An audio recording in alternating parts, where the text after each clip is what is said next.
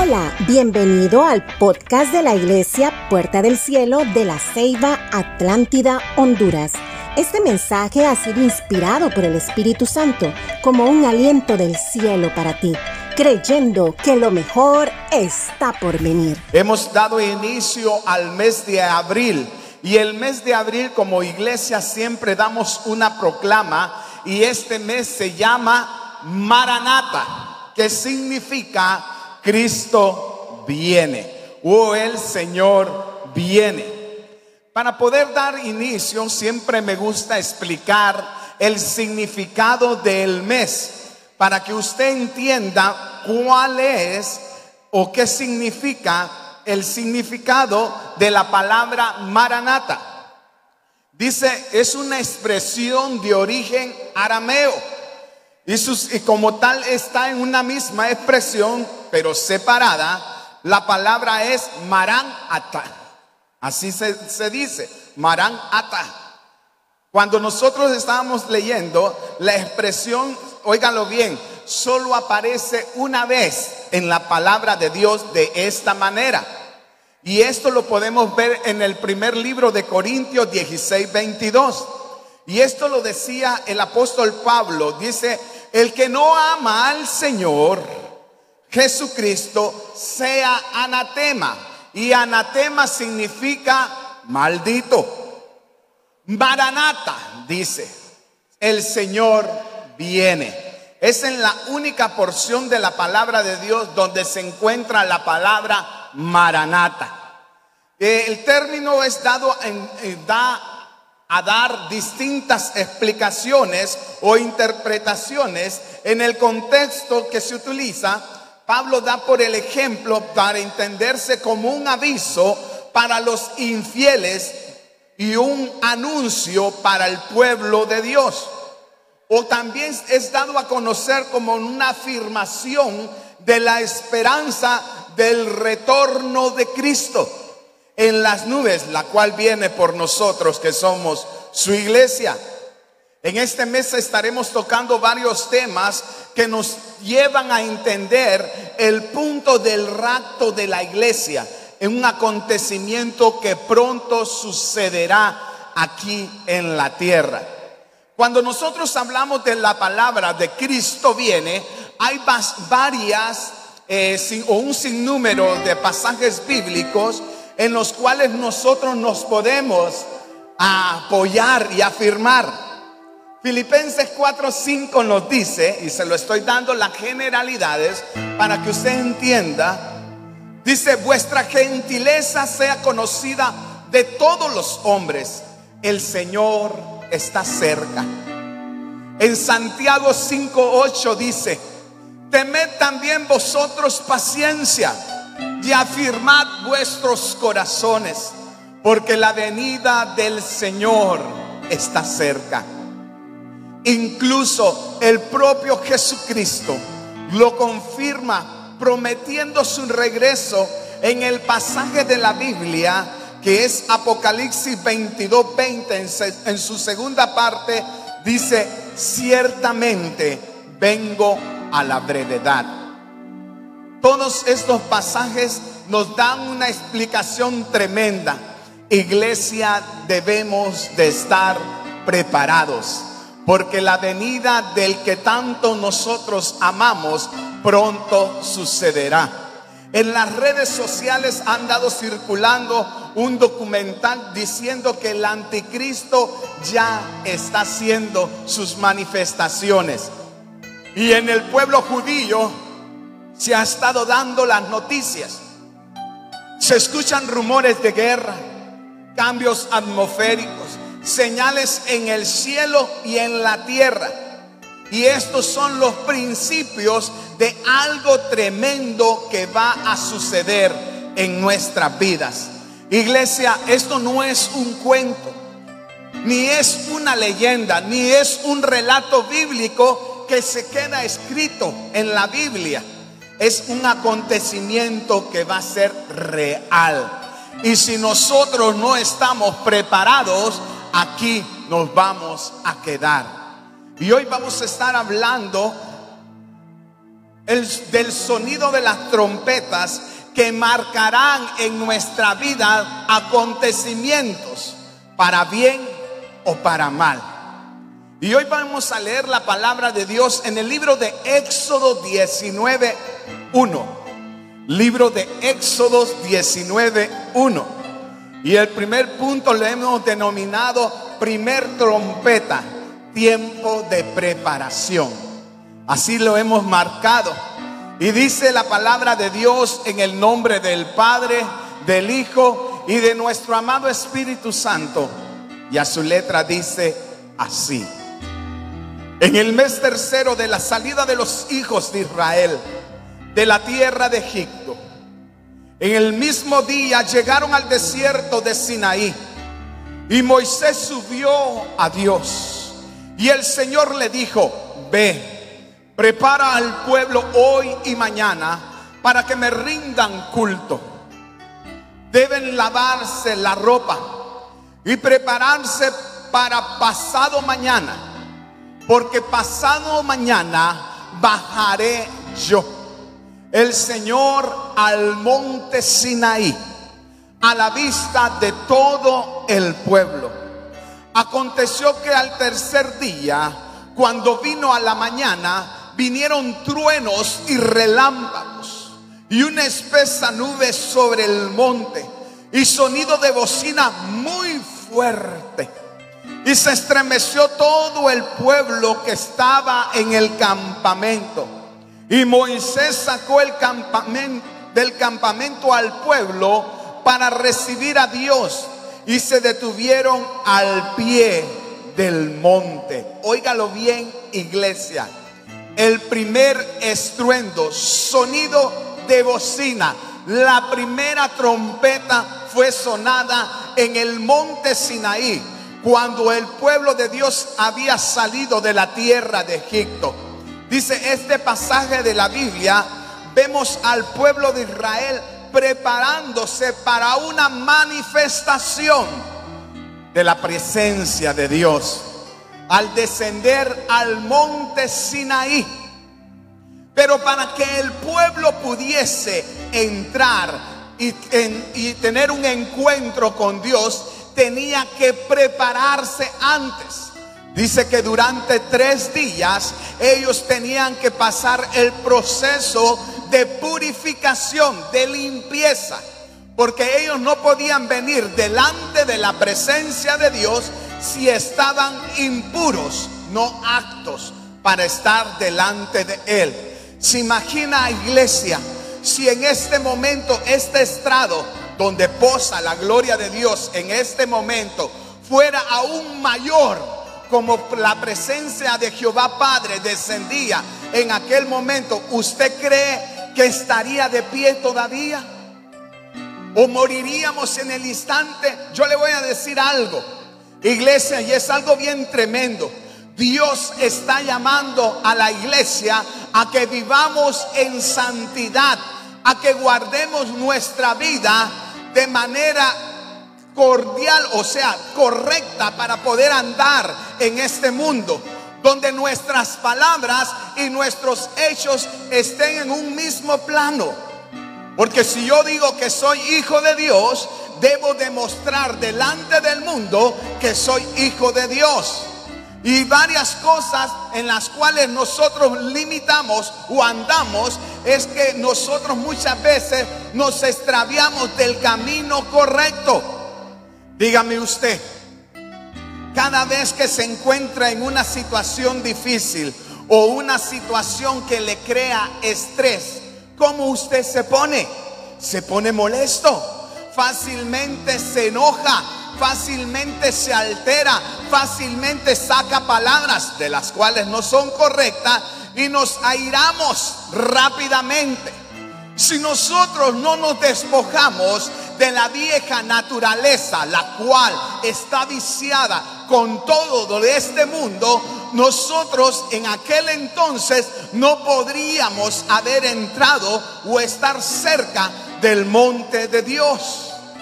Porque nuestro pecado o nuestras situaciones impedirían lo que la gloria de Dios se moviese en nuestras vidas.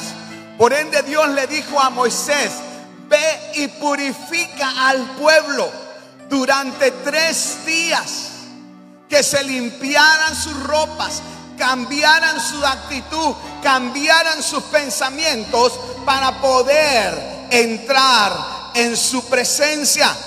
La purificación y la santificación es algo que Dios está buscando de su pueblo. No podemos decir, iglesia, que somos hijos de Dios porque usted visita los días domingos la casa de Dios. No podemos decir que soy cristiano porque llevo la Biblia en mis manos. No puedo decir que tengo a Jesucristo en mi corazón y que soy hijo de Él cuando mis acciones no son las correctas como hijo de Dios. El día de esta mañana estábamos temprano en un velorio dándole el último adiós al papá de un miembro de la iglesia. Y cuando estábamos ahí en ese lugar, yo les decía, es mejor estar en casa de luto que en casa de fiesta. ¿Y por qué le puedo decir? Porque cuando estamos en casa de luto, reflexionamos nuestro caminar. Porque a nadie nos gusta o nadie quiere morirse. Todos queremos tener largura de días. Pero cuando la muerte viene y llega a nuestras vidas o perdemos un ser querido, llega el momento de la reflexión por el ser querido. Muchos hemos escuchado, cuando una persona muere, tal vez usted ni la conoció. Nosotros decimos, ay, tan buena persona era. Era muy amable, era especial la persona y tal vez usted nunca le trató, pero por respeto nosotros decimos esas palabras, pero en la realidad ese es el momento de la reflexión que hacemos por los actos vividos hechos en vida. Si nuestro caminar es correcto, nuestra procedencia va a ser correcta nuestras huellas dejadas van a ser correctas. Por ende, Dios está interesado de que usted y yo nos acerquemos a Cristo.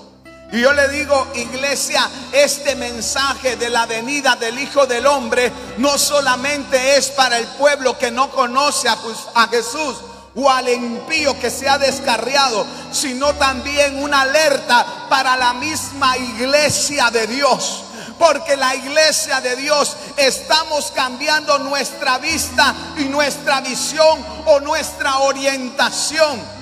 Por querer quedar bien con el mundo, estamos haciendo cosas que no son correctas delante de Dios.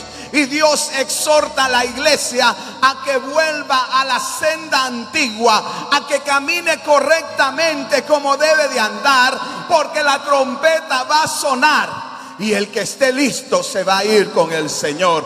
Y el que no esté listo se quedará. Yo no sé qué situación está usted viviendo o qué problemas tiene o qué enfermedad le han dicho que llega a tener. Pero en el nombre de Jesús, que cuando usted está en la presencia de Dios, hay libertad, hay transformación, hay sanidad, porque la presencia de Dios rompe todo yugo. Y porque la presencia de Dios rompe todo yugo, usted y yo somos libres. Dice que el pueblo de Israel cuando estaba en el monte Sinaí escuchó el estruendo, relámpagos y sonido de trompeta. Dice que el sonido de trompeta anteriormente en generaciones se ha dado. Y, este sonido tiene varios significados. El sonido de trompeta usted lo conoce, los chofares. Cada vez que sonaba el shofar, el pueblo de Israel iba a una batalla, conquistaba una nación, derrotaba a su enemigo. Los sonidos de shofar también servían para dar anuncios, proclamas, edictos dentro del reino. Pero el shofar, la trompeta de cuerno, volverá a sonar de una manera diferente y será la santa convocatoria de todos los redimidos por la sangre de Jesús. Piensen esto, iglesia. El toque de la trompeta de Dios será para, para despertar a los que duermen y anunciar a los creyentes que su Salvador nos está arrebatando. La venida del Hijo del Hombre será como un abrir y cerrar de ojos, que es cuestión de minutos, segundos, que usted ni cuenta se da cuando los cierra ni cuando los abre. Pero así será la venida de Dios este cuerpo incorruptible se volverá y se santificará. El cuerpo de corrupción quedará atrás y nos volveremos santificados delante de Él. Y hoy ese es el mensaje de, esta, de este mes. La venida, anunciando la venida de Cristo Jesús a la tierra. Ambas trompetas fueron acompañadas. La primera que sonó en el monte Sinaí fue acompañada con la voz audible de Jehová Dios. Y eso lo podemos ver en su palabra y lo hemos estado estudiando. Pero va a volver a sonar la segunda trompeta. Y esta va a ser cuando la iglesia del Señor sea arrebatada.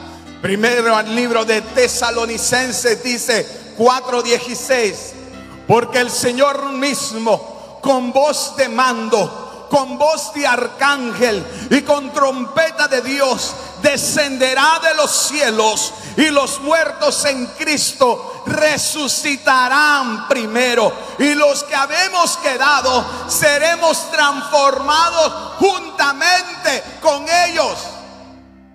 Hoy estamos adorando antes de la cena del Señor. Y cuando estábamos adorando, yo le decía, Señor, hay una gloria de Dios, iglesia. Si usted no aprende a adorar y alabar, yo le digo que usted no está apto para subir al cielo. Porque este acontecimiento lo vamos a hacer 24/7 por más de 366 días del año, toda una eternidad. Nuestro ciclo va a ser alabanza, adoración, exaltación al único y verdadero Dios,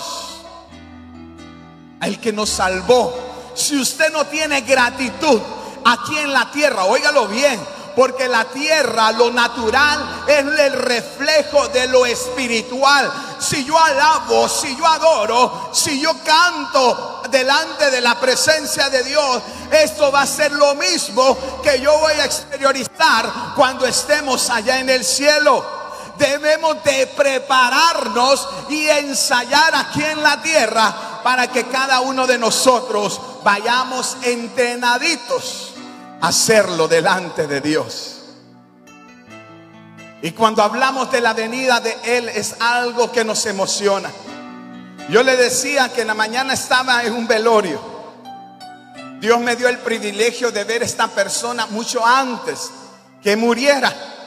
Y cuando Él estaba muriendo, yo lo quedaba viendo y yo le decía, amado, ya terminó, ya ganó la batalla tenga paz. Es tiempo de irse con el Señor. Tal vez no todo mundo le gusta ese tipo de oración, porque todo mundo quiere recuperación y sanidad. Pero hay momentos donde Dios te está llamando. Y yo miraba a aquella persona que respiraba y respiraba y yo quedaba viendo a mi esposa y yo dije, se me murió en el momento. Y yo le decía, Dios va a mandar algo especial va a mandar un ángel a traerlo. Y yo le decía a los familiares, no se vayan a asustar porque él lo va a empezar a ver y lo va a estar llamando. Y me cuentan los familiares que así sucedió. Al día siguiente él se levantaba de la cama y quería abrazarlo. Y a las 10 de la mañana él entregó su espíritu al Padre. Murió con una paz y una tranquilidad como debe de ser, lleno de la seguridad. Y yo le decía a los familiares, si usted quiere ver a su padre, acérquese a Cristo. Si usted quiere gozarse de nuevo con Él, acérquese con Cristo y va a ver cómo va a estar de dichoso y alegre su familiar. Iglesia, es tiempo de hacernos un autoanálisis en nuestra vida. ¿Cómo andamos? Cómo nos estamos comportando, qué estamos haciendo en lo secreto, con quiénes nos estamos ajuntando, qué personas las hemos llamado a nuestros amigos cuando esos amigos no te convienen porque son tóxicos y te están llevando a la perdición. Debemos de cuidar qué personas tenemos a nuestro lado. Porque en vez de inspirarte a crecer, avanzar, a continuar, están frenando el proceso que Dios comenzó en tu vida. Óigalo bien, iglesia. No todo lo que brilla es oro. Hay veces es baño de oro o tal vez es bronce o metal. Usted tiene que aprender a identificar qué personas le están ayudando a usted a crecer. Yo le pregunto en este momento, si Dios nos pudiera poner un termostato para saber cómo está nuestra vida espiritual, ¿cómo usted se encontraría? Donde el color amarillo sea lo máximo, donde el color rojo sea lo peor, donde lo verde sea el intermedio y el naranja un poquito más camagüe que lote. ¿En qué color está ahorita usted? Ay, pastor, es que tenemos problemas yo siento que mi fe está entre naranja, verde. Ahí vamos subiendo. ¿Cómo se encuentra su vida espiritual? ¿Está alimentando su vida espiritual? ¿Está cuidando su vida espiritual? ¿Estamos orando, iglesia? Acabamos de pasar siete días de ayuno y oración. ¿Hizo esos siete días de ayuno y oración? Ay, pastor, es que eso es que cayó en Semana Santa y Semana Santa no se ayuna más que la semana ya es santa, ya no necesitamos más. Somos bien descarados, hermano. Se levantó a orar. Es que ponía el despertador y yo decía cinco minutos más. Y pasaba los cinco y se quedaba fondeado. Gemía con ronquidos indecibles. Y así somos. Hermano, dígame usted, ¿lo bueno cuesta? Eh, no escucho, ¿lo bueno cuesta iglesia? ¿Lo bueno cuesta iglesia? ¿Por qué no lo buscamos? Porque no queremos esforzarnos, no queremos sacrificar. Jesús cuando se entregó en el madero, Él no dijo, bueno, yo no voy a morir por este, por este, por este, porque no me quieren, no me aceptan. Voy a morir por un pequeño grupo. Él se entregó por completo. Fue el máximo sacrificio. Se hizo maldición por nosotros para que tuviésemos la bendición de Él. Él se dio por amor a ti. Dice que al que más se le perdona, más debe de ser agradecido. Pregunto, ¿se le ha perdonado algo a usted, iglesia? ¿Dios nos ha perdonado algo? Yo le voy a decir algo, todavía sigue perdonándonos. No somos perfectos. Cometemos pecado con pensamiento, hablar, miradas. Es que no lo paso. Que Dios me perdone y Él sabe que estoy luchando con este sentimiento. Pero que si la miro, que la parte un rayo, la levante un bus, que la haga. Y empezamos a tirar sapos y maldiciones. Pero usted es hija de Dios y levanta las manos en adoración. Porque en la iglesia somos maquillaje, pero en la afuera somos otra cosa. Y Dios quiere que seamos un mismo plano. Si soy hijo de Dios en la casa y aquí estamos, vino celestial. Y aquí está vino celestial. Y en la casa está con la movidita, que yo no me acuerdo ahorita la canción. Con la movidita subiéndole al equipo. Oh, qué movidita. En el celular. Escuchando la musiquita. Es que pastor, es que ¿qué voy a hacer? La vecina de lado ya me tiene cansado. Solo tiene la música a todo lado.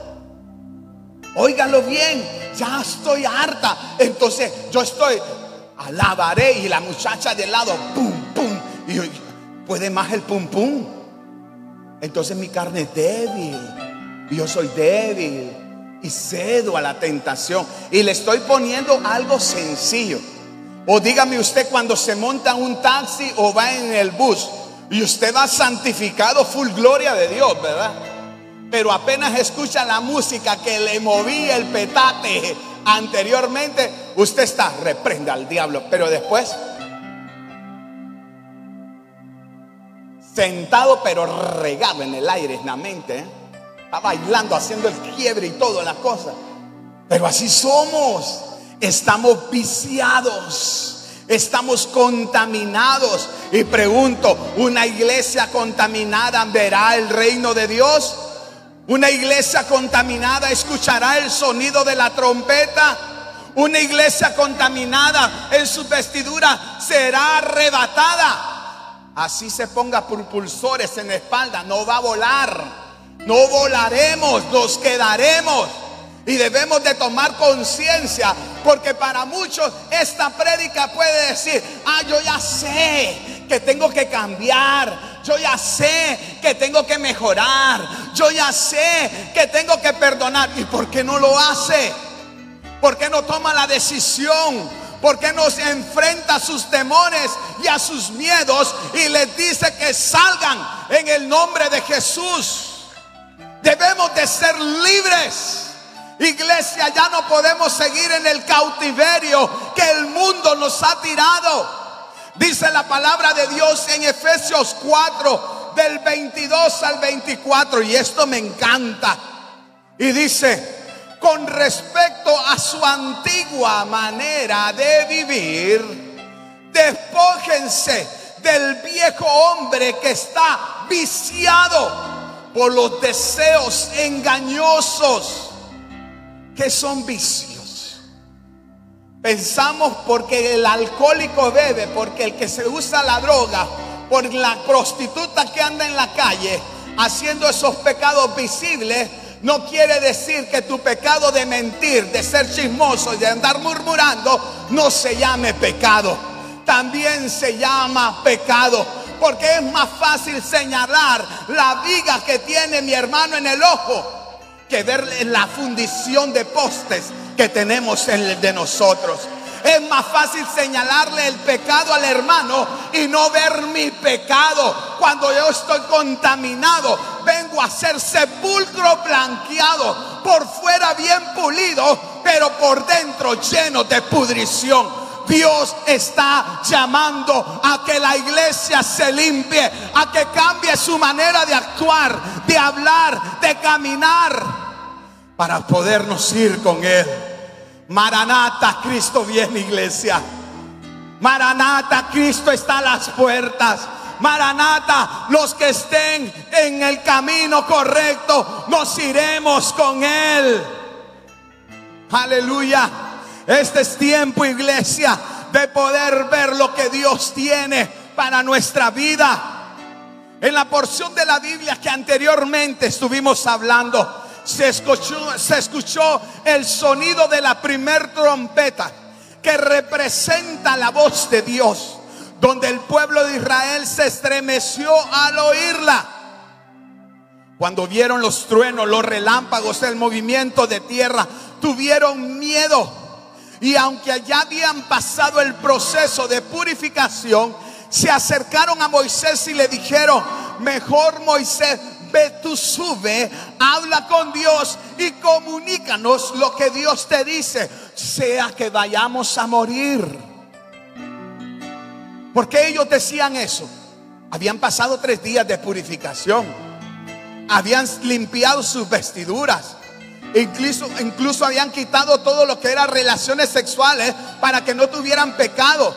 Pero ¿por qué dijeron a Moisés, ve tú, sube, habla y luego comunica lo que Dios.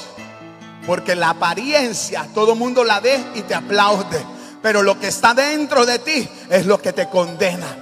es lo que te lleva al pecado, es lo que te tiene atado en este mundo, lo que nadie mira, el verdadero yo interno. Eso es lo que te tiene todavía confundido. Y Dios quiere liberar al pueblo primeramente para poder empezar al que está fuera. Porque no vamos a hablar algo que no vivimos. Si la bendición de Dios va a ser palpable, notoria, también la libertad de Dios tiene que ser notoria. El pueblo de Dios es un pueblo bendecido. El pueblo de Dios es un pueblo libre. El pueblo de Dios es un pueblo que vive en sanidad y en victoria. ¿Cuántos lo creen? ¿Cuántos creen? Amén. Tal vez no es el mensaje que usted esperó escuchar en esta mañana. Y disculpe, yo no le vengo a predicar a sus oídos lo que usted le gusta. Yo le vengo a advertir algo que usted cambie su manera de actuar y de andar para que usted se pueda ir con el Señor. Y si no le gusta este mensaje, me alegra porque Dios te está confrontando y te está diciendo, sana tu corazón, libera tu alma para poder tener un contacto con su presencia. Dele fuerte palmas al Señor, aleluya. Maranata, Cristo viene, iglesia. Segundo sonido de la trompeta, yo le he llamado tiempo de la transformación. En primer libro de Corintios 15, 51, dice su palabra. He aquí os digo un misterio. No todos dormiremos, pero todos seremos transformados en un momento de un abrir y cerrar de ojos. A la final trompeta porque sé que tocará la trompeta y los muertos serán resucitados incorruptibles y nosotros seremos transformados. ¿Cuántos se quieren ir con el Señor? Solo este grupo y un poquito de aquí. ¿Cuántos se quieren ir con el Señor?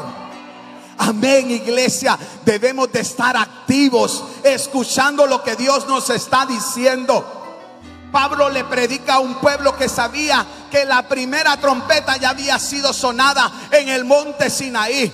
Pero también le advierte a este tiempo esta palabra para que la iglesia esté preparada para poder escuchar la segunda trompeta del llamado de sus hijos. La trompeta sonará y todos los que estemos con Cristo la podremos escuchar. En el Antiguo Testamento, y hoy vuelvo a repetirlo, era usada la trompeta principalmente para convocar a reunión. Asimismo, la final trompeta va a ser sonada para que todos los redimidos por la sangre de Cristo que estén en todos los rincones de la tierra podamos irnos con Él. Y yo le decía, ¿cómo dice que todo ojo le verá? Si el planeta es redondo?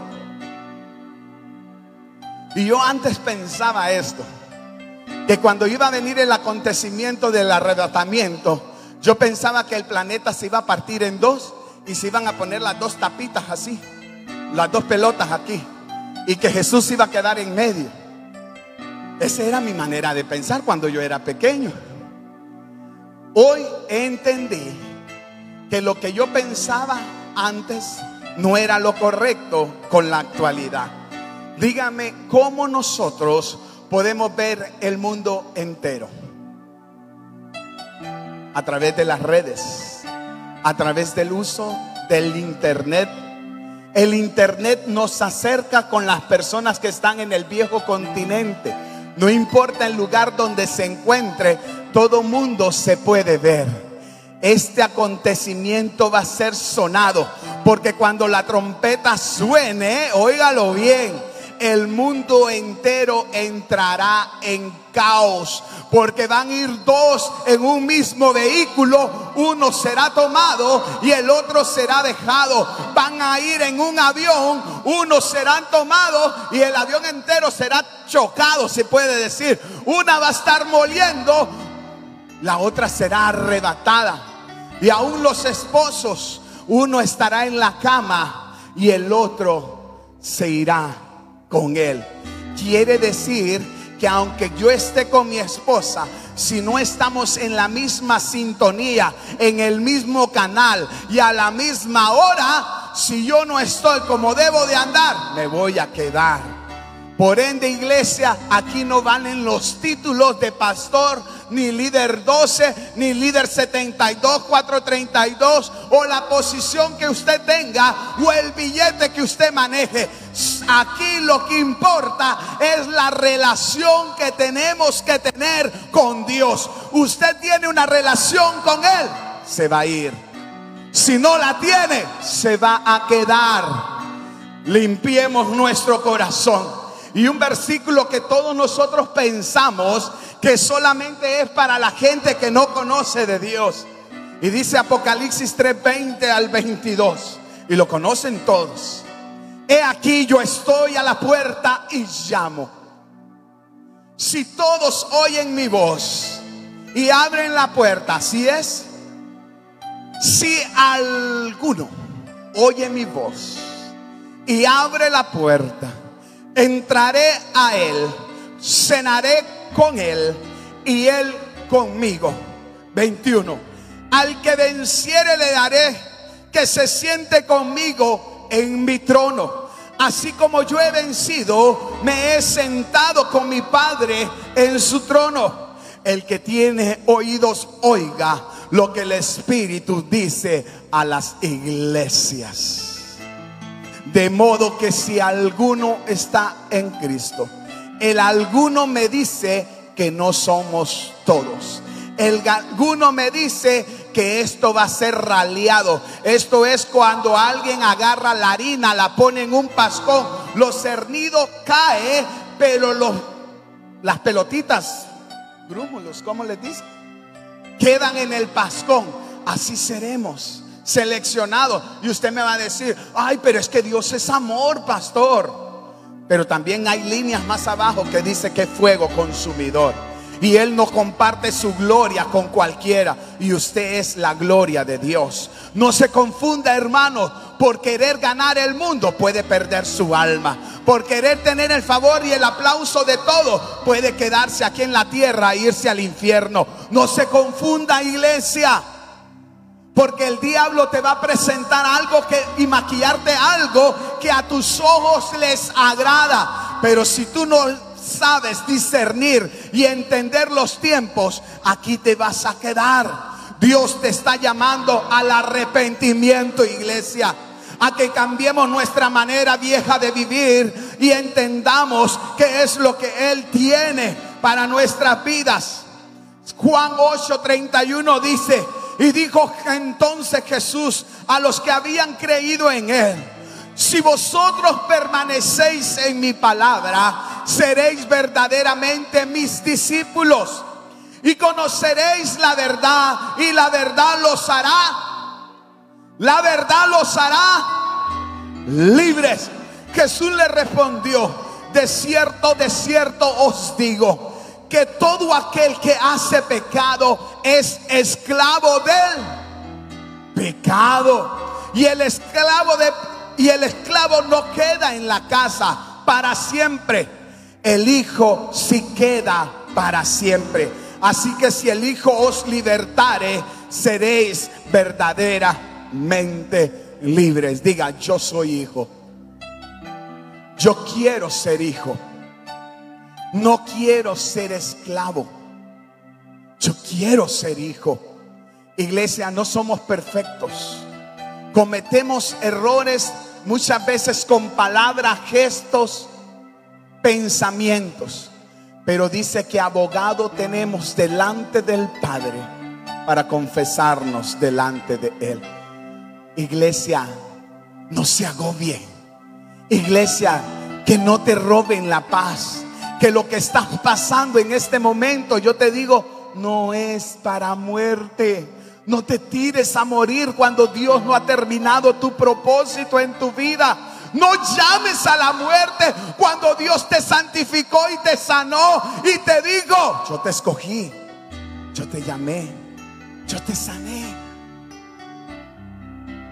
No llames sucio a lo que Dios ya purificó. Y esto es para ti. Dios te quiere sanar, liberar. Pero el primero que tiene que perdonarse para que esto suceda, soy yo. Diga, soy yo. Yo necesito ser libre. Yo necesito la sanidad. Yo necesito del amor de Él.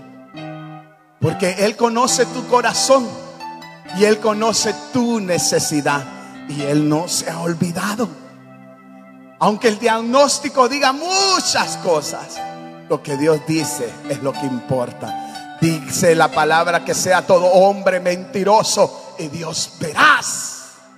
Y si Él te santificó, te liberó, te sanó, no vas a morir, no vas a retroceder, vas a llegar a alcanzar lo que Dios tiene para tu vida. Es un tiempo de liberación. Iglesia, estamos intoxicados, iglesia. Esto es como alguien que tiene problemas con los mariscos y come una serie de mariscos, camarones, todo aquello que te puede intoxicar. El mundo nos tiene intoxicados y nos quiere matar, nos quiere robar la esperanza, nos quiere robar la fe, la confianza. Iglesia, ¿quién es su Dios? el Dios de lo imposible. El Dios que no ha perdido ni una batalla. El Dios que te ha dicho, avanza porque yo voy delante de ti como poderoso gigante. El Dios que te dice que aunque muchos se levanten en contra tuya, yo te defenderé. Por un camino vendrán y por siete tendrán que salir huyendo.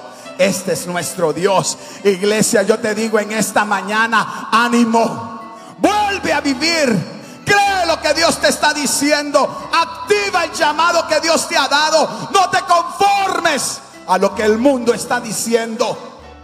Yo me rehuso a ser normal. Yo me rehuso a ser común. Yo me rehuso a no ver lo sobrenatural de Dios en mi vida. Quiero ver más. Si aún no hemos visto es porque hemos estado dudando y Dios no trabaja con la duda. Dios trabaja en fe, para fe, para que lo que tú estás pidiendo lo puedas obtener. ¿Qué estás necesitando, iglesia? Maranata. Cristo viene, iglesia. Este es un acontecimiento grande. Las trompetas van a sonar. Y los que estemos en Cristo Jesús, nos iremos con Él. Dígalo, yo me iré con Él. Dígalo iglesia, yo me iré con Él. Amén.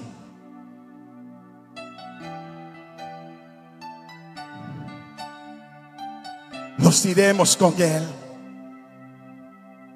Y hay otro versículo donde Dios nos dice, Segunda de Corintios 5, 17, y todo lo conocemos. De modo que si alguno, vuelve esa palabra alguno, está en Cristo, nueva criatura es. Las cosas viejas pasaron. He aquí, todas, todas son hechas nuevas. Cuando yo estaba pequeño en la iglesia bautista donde yo nací, a nosotros nos enseñaron el plan de salvación y nos capacitaron para hacer máquinas de evangelismo. Y le digo máquinas porque íbamos tocando puerta por puerta. Habían personas que nos la tiraban, otras nos tiraban los perros, pero no nos importaba. Nuestro deber era predicar a Jesús. Y hay un versículo que lo dice en Romanos 3:23, porque la paga del pecado es muerte. Lo que uno siembra es lo que cosecha. Mas la dávida, que es el regalo de la salvación, vida eterna. Romanos 10, 9 dice que no hay justo ni aún uno todos hemos pecado. Pero que si confesamos con nuestra boca y creyéremos en nuestro corazón que Dios se levantó de los muertos, seremos salvos. Yo le pido que se ponga en pie en esta mañana. Pónganse en pie en esta mañana. Mateo 24, 36 dice, pero el día y la hora nadie lo sabe, ni aun los ángeles de los cielos, sino solo mi Padre. Mas como en los días de Noé estamos anunciando la venida de Él, será la venida del hombre. Porque como en los días del diluvio estaban comiendo y bebiendo, casándose y dándose en casamiento, hasta el día en que Noé entró en el arca. Y no entendieron hasta que vino el diluvio y se lo llevó a todos. Así también será la venida del Hijo del Hombre. Debemos de estar alerta porque la fecha exacta del retorno de Cristo solo Dios Padre la conoce. Es necesario estar preparados. Maranata, Cristo viene. Esperamos que hayas disfrutado de este mensaje y sea de bendición para tu vida. Compártelo en tus redes sociales y no olvides lo importante que eres para Dios y para nosotros.